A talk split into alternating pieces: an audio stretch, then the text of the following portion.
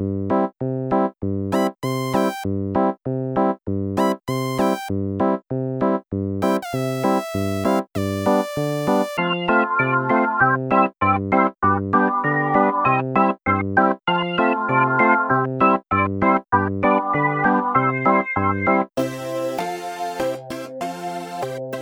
Hola, bienvenidos a todos a una nueva edición de eh, Enséñame tu SAS, esta vez con Miguel Caballero, un viejo conocido del programa y de Tutelus. Hola Miguel. Hola Alberto, muchas gracias como siempre por invitarme. bueno, pues para el que no, no conozca Tutelus, muy mal porque no ha escuchado las dos veces que ha salido en el programa, pero cuéntanos un poquito de, para poner en contexto a la gente. Bueno, somos una plataforma de educación online y por lo tanto mm, vendemos mucho contenido online. Últimamente también vendemos eh, mucho presencial y de eso hablaremos ahora en los SaaS. Y básicamente es un modelo B2C en el que vamos dirigidos al usuario final, al alumno que quiere aprender sobre cualquier cosa. Y mercado global. Mercado global eh, centrado en español, eh, pero efectivamente la, parte online sí que es global completamente, la parte presencial eh, vendemos en España, son programas formativos en España. Vale, pues venga, vamos al grano. Cuéntame un poquito. Vamos a empezar un poco con los, los SaaS que utilizáis de marketing. ¿Qué utilizáis para hacer el marketing? Muy bien. bueno, tengo que decirte antes que nada, ¿no? Sobre todo para los que no nos hayan seguido en podcast pasados, que nosotros empezamos para para marketing, para hacer curación de leads, para, en definitiva, eh, pues estar con el usuario ¿no? y, darle servicio, fuimos, eh, curiosamente, fuimos el primer usuario de Intercom en España. Y durante muchos años estábamos utilizando Intercom como herramienta maestra, ¿vale? Eh, lo que pasa es que con los cambios de precio que hicieron hace unos años y por el volumen de usuarios que teníamos, pues nos llegaron facturas salvajes de 5 o 6 mil dólares y llegó al mes y llegó un momento que tuvimos que prescindir de Intercom. Entonces, en marketing lo tenemos, eh, lo tenemos muy centrado con Mautic, ¿vale? Que es un, bueno, es un SaaS no SaaS, ¿vale? Es un es una solución es una auto SaaS. Es un auto SaaS que te tienes que montar tú y que tiene una complejidad pues bastante más seria que, utilizar cualquier SaaS porque te tienes que montar tú toda la movida en un servidor, etcétera, pero bueno, digamos que nos sustituye en el 90% a lo que hacíamos eh, con Intercom y al ser un open source, pues coste cero, lo que te, lo que te cueste mantenerlo tú en tus servidores, ¿vale? Eh, la única desventaja o sea, como coste le pondría coste cero. La única desventaja es que no utiliza webhooks, funciona mediante cron y por lo tanto, pues toda esa sincronía o tiempo real, eh, si lo necesitas en tu aplicación, pues con Mautic no lo vas a poder tener de momento, ¿vale? Es el único pero. Por lo demás, eh, pues muy contentos con él. Eh, desde la perspectiva de marketing, yo también lo engancho con, con Instapage, ¿vale? Nosotros hay una parte, eh, sobre todo el producto caro, que suele ser el presencial, lo vendemos de manera diferente, eh, es decir, a través de ya, pues ya una venta más personalizada y adquisición de leads. Entonces utilizamos Instapage como herramienta pues para generar landings y para empezar a crear esos funnels para captar luego a los leads, ¿vale? nos cuesta unos 120 euros al mes, pues tenemos una versión que se engancha con, AdWords y nos da un poquito más de métricas que la básica.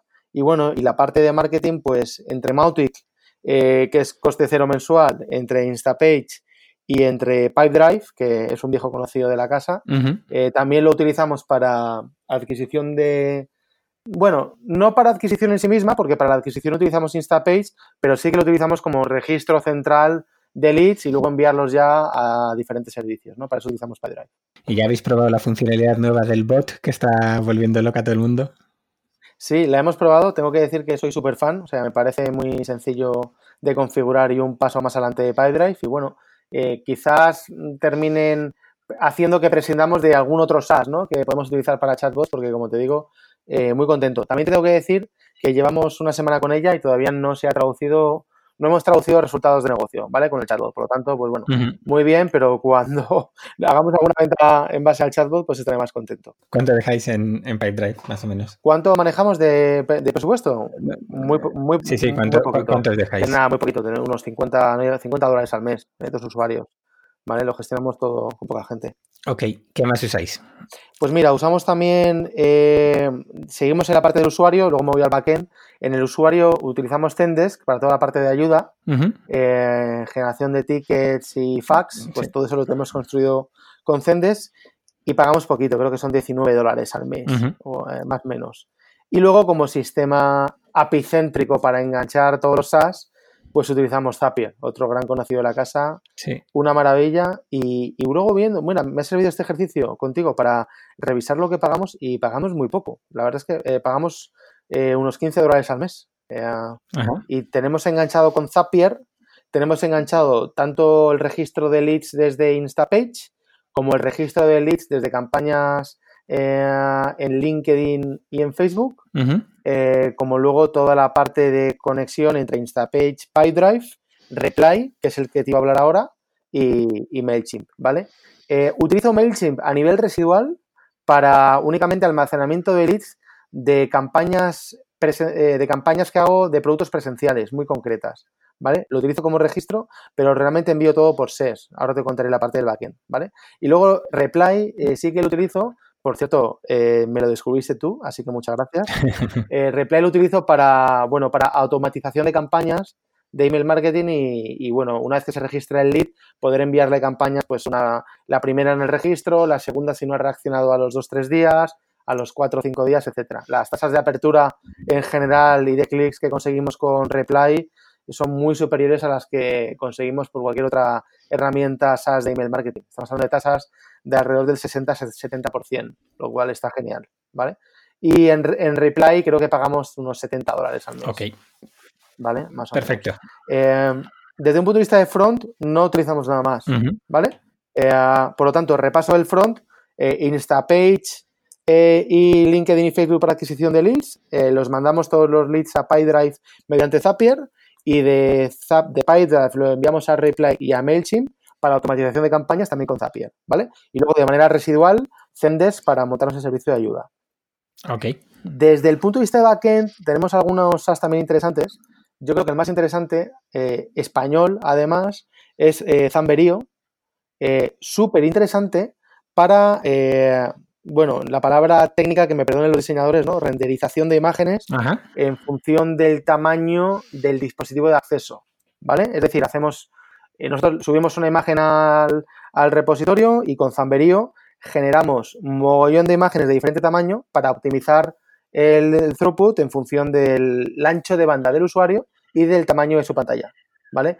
Hay veces que no utilizamos estas cosas y en aplicaciones sencillas no nos damos cuenta, subimos imágenes muy pesadas y el resultado son tiempos de carga mucho mayores de los necesarios. ¿vale? Con Zamberío optimizas todo esto a niveles cuánticos y son 49 euros mes. Mira, este me lo llevo, no lo conocía. Sí, Zamberío está fenomenal.